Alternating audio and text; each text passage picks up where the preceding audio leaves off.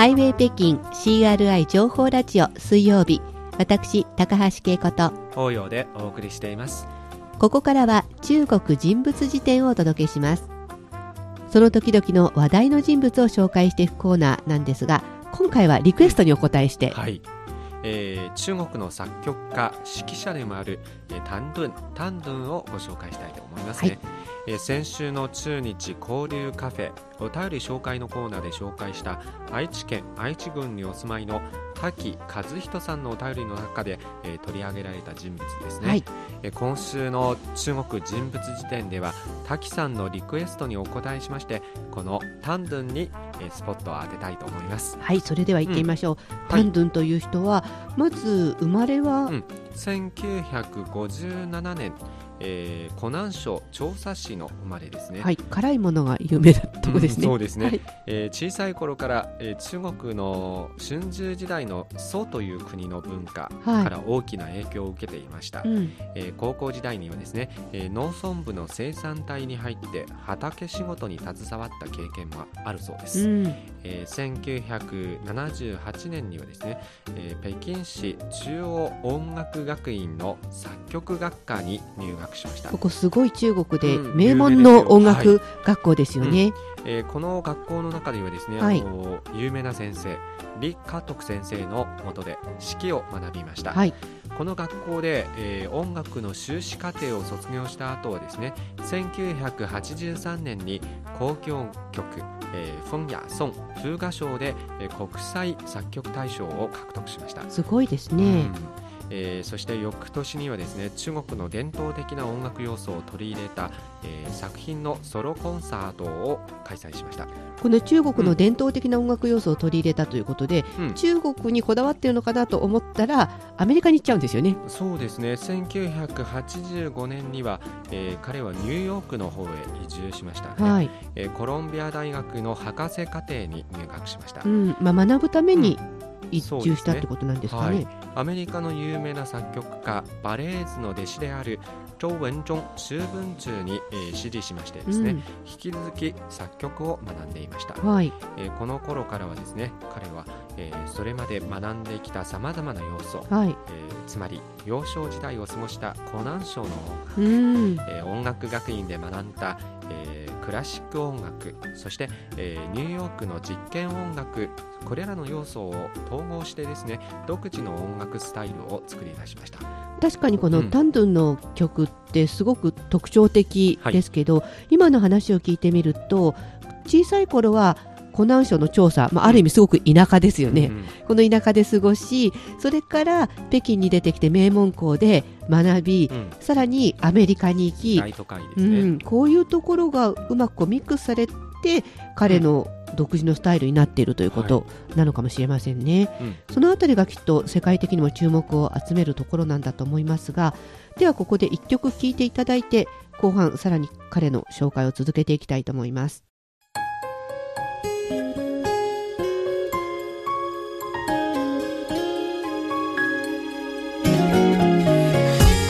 お聞きの番組はハイウェイ北京です。引き続きお楽しみください。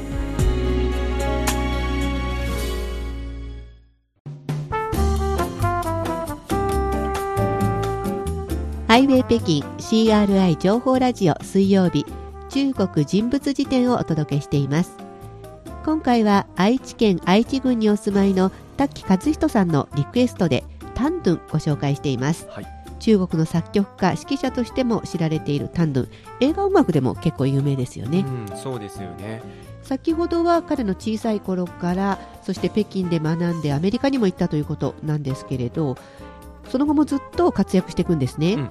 えーまずはですね1997年のはい。香港返還式典のために交響曲1997天チ・ジンを作曲しました。まあ、これ香港っていうと、イギリスのずっと統治下にあって、これが中国に返還されたわけですからイギリスと中国こう文化が混ざっていく、うん。その音楽を作曲するってタンドゥンにぴったりでしたね。そうですね。非常に話題を呼んでいました。はい、えーなぜかと言いますと、えーこの作品の中にはですね通常の管弦楽の他に、うん。えー児童合唱とチェロの独奏が加わりましてですね、さらに近年発掘された、えー中国の春秋時代の打楽器弁論はい。編唱が、まあ、鐘がたくさんつながっていそうって、吊る下がっていてそれで音階を出すものですよね。はい、それが使われていることで、はい。えー非常に話題となっていましたね。やっぱりこの中国のものと西洋の管弦楽、それから子供の声とはい、かなりユニークですもんね。ミッ。クスしたものですよね、えーこの年にはまたですね彼はニューヨーク・タイムズで、えー今年度の国際音楽界で最も重要な10人の音楽家の一人に選ばれました。まあこういうのがうん中国の人が選ばれるっていうのもなかなかあることじゃないですもんね。はい、そしてですねあのドイツの音楽誌オペラワールドで、えー今年度の最優秀作曲家にも輝きました、うん。えーこの後ですね、えーアカデミーや、えーグラミー賞などででも、えー数々の賞を手に入れまして、はい。世界的な音楽家として、えー国際の舞台で大活躍していましたね。確かにあの、うんクラシック音楽詳しくない好きじゃない人でもアカデミー賞とかであの映画音楽で賞を取っているので、タンドゥンの名前を知ってる人もいるかもしれませんね。はい。あのグリーンディスティニーとか結構うん。印象的な作品の音楽を担当していましたが、はい。最近はどうですか、うん。近年になってですねあのタンドゥンは、えー中国国家交響楽団や、えーフィラデルフィア交響楽団フィルハーモニー管弦楽団などとともにですね、はい。えーコンサートで共演をしましてですね、えー中国の各地を中心に精力的に活動しています、えー中国現代音楽家の代表的な人物としてうん。タンドゥンはですねその斬新な交響曲の曲風によって今でも音楽の奇才と呼ばれています。はい、あの天才と呼ばれずにうん。奇才と呼ばれて奇る。あたりがやっぱりタンドゥンらしさかなと思いますけど、やっぱりちょっと違うんですよね、うん。普通のこういうクラシックの音楽家とは。でこのタンドゥン実は、んつい最近日本のいよいよ、はい。うーん10月の31日の夜にはですね、はい。NHK 交響楽団の北京公演が、えー北京の中国国家大劇場で行われましたね。はい、これ取材に行きました。はいそうですね、えー3年ぶりとなる NHK 交響楽団の北京公演はですね実は、えー